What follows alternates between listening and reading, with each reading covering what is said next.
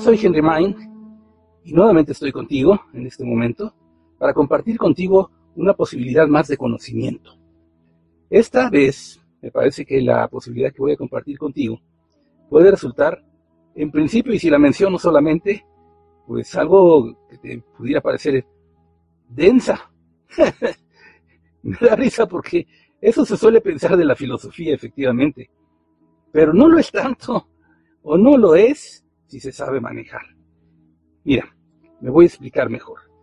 En esta ocasión te voy a presentar un texto muy interesante que fue escrito por uno de los biógrafos de filósofos más importantes de la historia, si no el más importante quizá.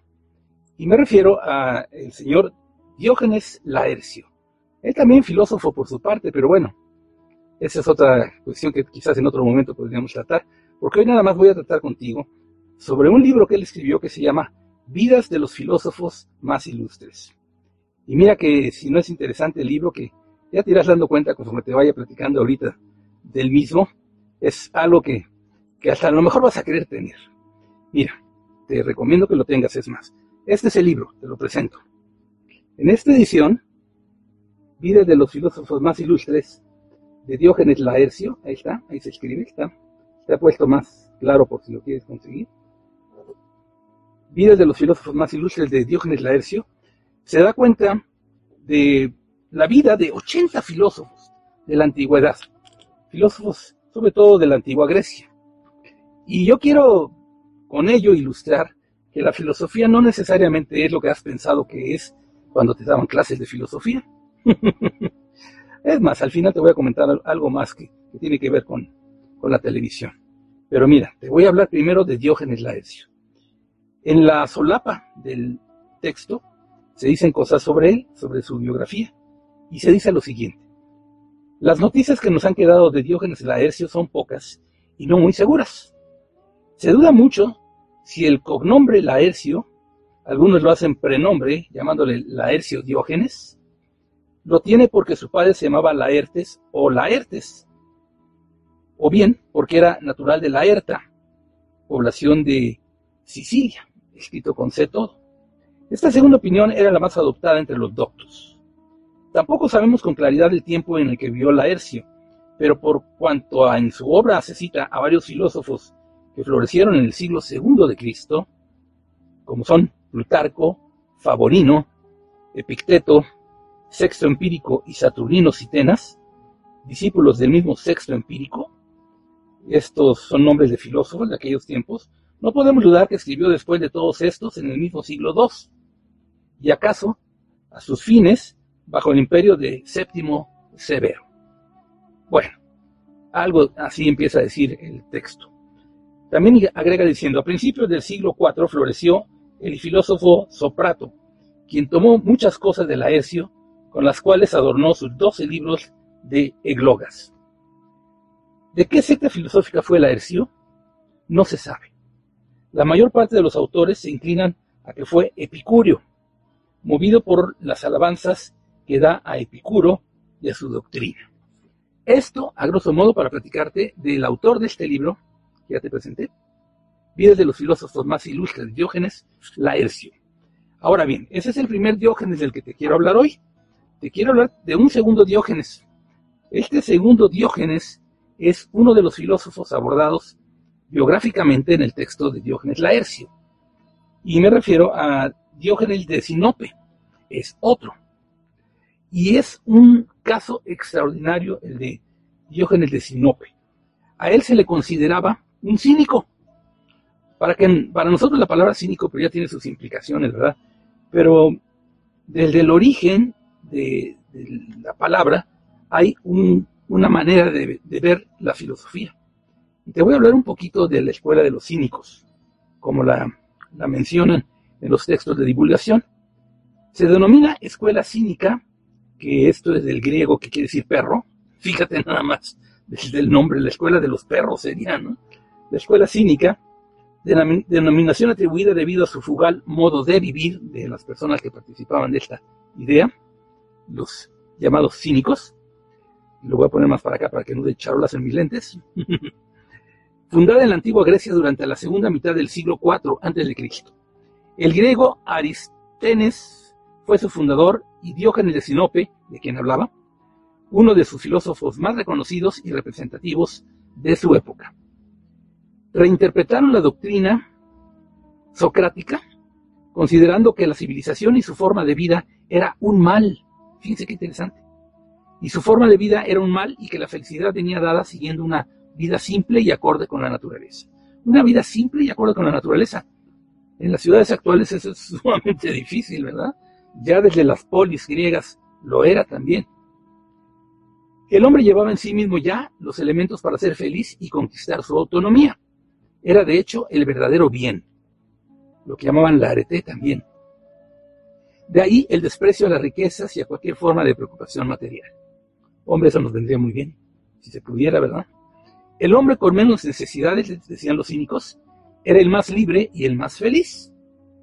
Figuran en esta escuela, además de los ya citados, Crates de Tebas, discípulo de Diógenes, y Parquía, una de las primeras, de las primeras filósofas, ella era mujer, y Menipo de Gadara.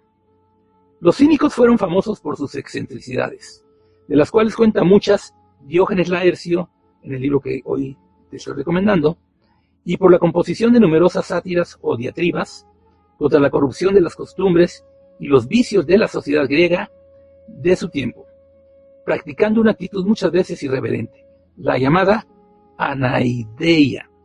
La irreverencia es una posición filosófica también y de vida. Eso que nosotros en tanto promovemos que es reírnos de la vida, de las cosas aparentemente serias, pues así como la vez de ligero que nosotros le llamamos nuestro stand-up espiritual, o más bien nuestro sit down espiritual. Eso porque nos sentamos y hasta me está dando risa. Bueno, pues es una posición filosófica, de hecho, que está fundamentada. Termina de decir la introducción al respecto de lo que es la escuela de los cínicos lo siguiente.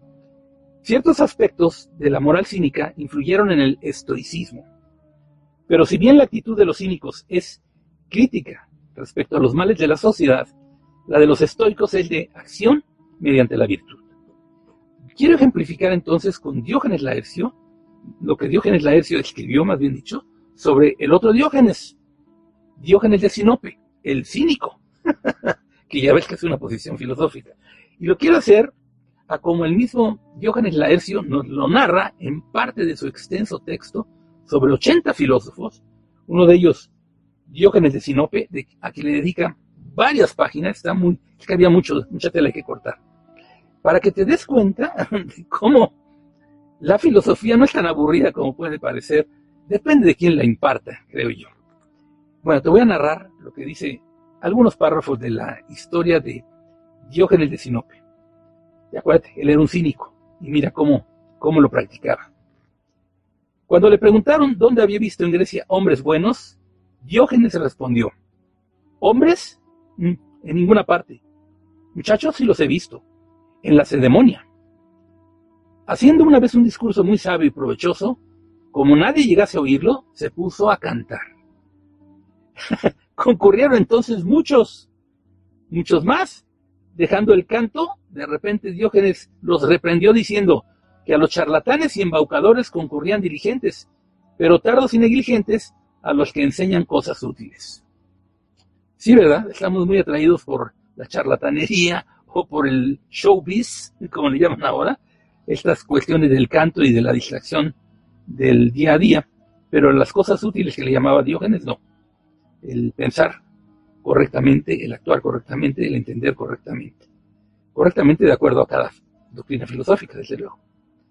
Además, dice aquí Diógenes Laercio, respecto a Diógenes de Sinope, decía que los hombres contienden acerca del cavar y del acosear, pero ninguno acerca de ser honestos y buenos.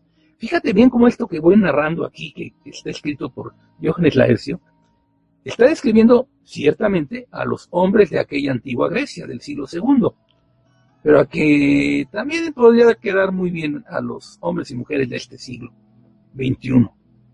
Date cuenta, porque vamos a ver qué tanto hemos avanzado como humanidad en cuanto a estas costumbres y maneras de hacer. Bueno, se admiraba de los gramáticos que escudriñan los trabajos de Ulises e ignoran los propios. También de los músicos que acordando las cuerdas de su lira, tienen desacordes las costumbres del ánimo. sí, ¿verdad? De los matemáticos, bueno, no dejaba títere con cabeza, de los matemáticos, porque mirando al sol y la luna, no ven las cosas que tienen a los pies. Bueno, eso se decía también de los filósofos. De los oradores, porque procuran decir lo justo, mas no procuran hacerlo.